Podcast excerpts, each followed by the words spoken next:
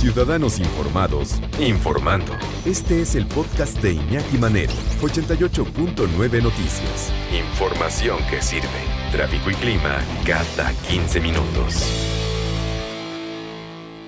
Los 10 consejos básicos en la educación de un perro. ¿Cómo está, Rodrigo? Gusto saludarte. Buenas tardes. Una Iñaki, mañana que me escucha muy bien. Eh, pues aquí compartiendo esto que me parece vital yo casi que son como nuestros mandamientos para tener una, pues lo que entendemos es como entrenamiento o educación de nuestro mejor amigo Can. Eh, bueno, yo partiría por el básico que es la salud, pero diría la salud del humano. o sea, si el humano no está estable emocional y físicamente, lo único que vamos a tener al final, obviamente, pues son juicios y maltratos. ¿no? Entonces, pues número uno, si tú no estás bien, este, pues eh, métete a terapia, mete al doctor.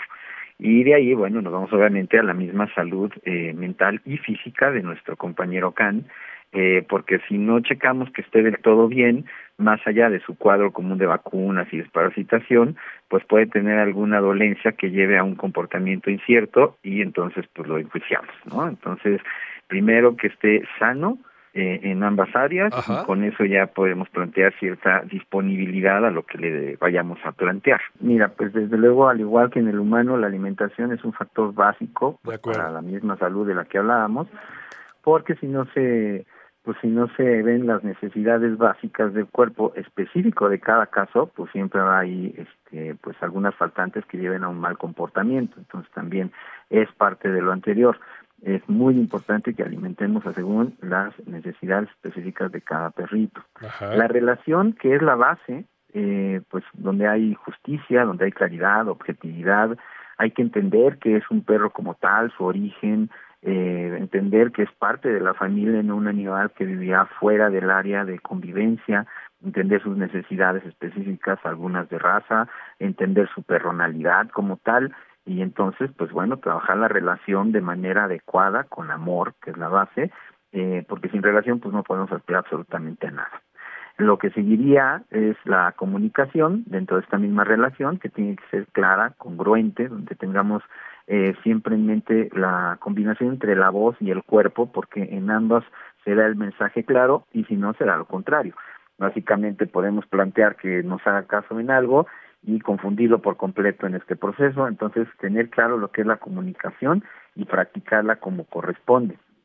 Ahora, ya lo que es el trabajo como tal, eh, el siguiente punto sería no militarizar, no trabajar bajo lo que nos dicen los entrenadores de antaño, que es un trabajo a base de maltratos, a base de uso de collares, de, de, asfixia, de picos, eh, trabajan mucho sobre la educación básica, que no es lo que realmente necesitamos, que se siente, se eche, se quede quieto. Necesitamos trabajar bajo una relación, que es lo que mencionaba anteriormente, en donde entendemos que es uno a la par del perro el alumno y no el perro el que tiene que simplemente sobajarse porque nosotros nos sentimos superiores. Claro. Somos en este proceso de enseñanza constantes alumnos de por vida. Nosotros tenemos que aprender a hablar perro, es algo que ya nos habías platicado hace mucho tiempo, ¿te acuerdas? Así es, aperrarnos, empezar a pensar como perro para poder entender sus necesidades y por qué su comportamiento específico. Entonces, en razón de esa humildad que debemos de trabajar, vamos a poder entenderlo y entonces plantear cualquier cosa. de acuerdo. Esto nos lleva al siguiente punto, precisamente planteando lo que era lo de los entrenadores, no lo mandes a un internado. Es como muchos humanos hacen con sus hijos mandando al pues al criatura o criatura a una escuela militar y hay que se hagan cargo, ¿no? Eh, con los perros se da muchísimo y no es nada recomendable. se han dado casos en donde a veces hasta matan a los perros en estos lugares. Entonces, no mandes a tu perro a educar a un internado. Tú hazte cargo porque es tu responsabilidad.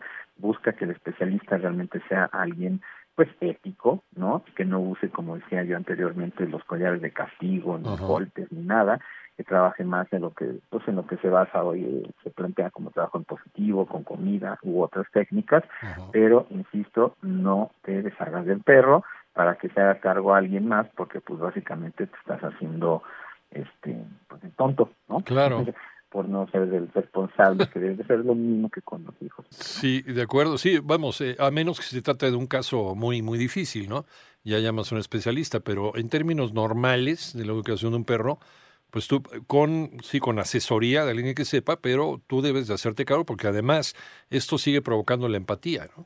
Sí, y volvemos, como bien mencionas tú, al tema de si realmente amerita un especialista eh, llevárselo, pero yo, sí. si bien que no, o sea, tenemos como ejemplo muy claro al señor César Milán, que nos mostraba en sus programas cómo él iba a enseñarte cómo hacer las cosas, pero también cuando las cosas se ponían densas él decidía llevárselo. La verdad, no es recomendable nunca. O sea, el perro tiene que estar en su entorno, aunque sea este precisamente el factor base de sus malos comportamientos, porque pues bueno, a manera que cambiemos esos eh, malos eh, hábitos, es que cambiar el comportamiento, pero pues llevarte al perro que lo eduque, que regrese siendo un caballero, pero tú sigues siendo un patán, pues de qué le sirve.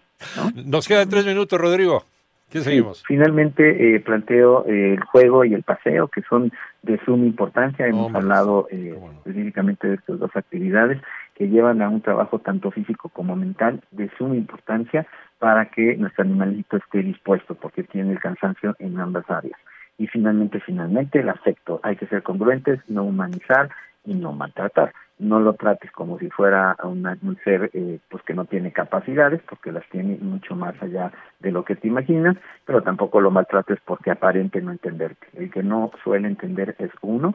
Entonces, insisto, aprendamos a hablar, seamos más humildes y comprometidos con quienes dependen de nosotros sin importar la especie de la que. Eh, igual, no, estar, no, no educar por medio del dolor, ¿no? Y con esto entran pues toda esta plétora de, de, formas de entrenar al perro, collares con shocks eléctricos, golpes, patadas, este, eh, ruidos muy fuertes, ¿no? que de repente algunos eh, intentan hacer y, y, el animal crece con un, con un trauma por el resto de su vida. Así es, eso, y eso ya entonces sí nos mete en una situación de rehabilitación, pero pues si puedes evitar que animal entre en una situación trauma, de trauma, pues sí justo, pero pues la justicia empieza desde que te quieres a ti mismo, te tratas con decencia y amor, para que entonces esto se refleje en quienes dependen de ti y lo hagas de una manera adecuada, ética y amorosa. Desgraciadamente eh, desquitamos, desahogamos nuestras frustraciones y nuestros resentimientos en las personas más vulnerables, y en este caso con aquellos que no nos van a reprochar nada,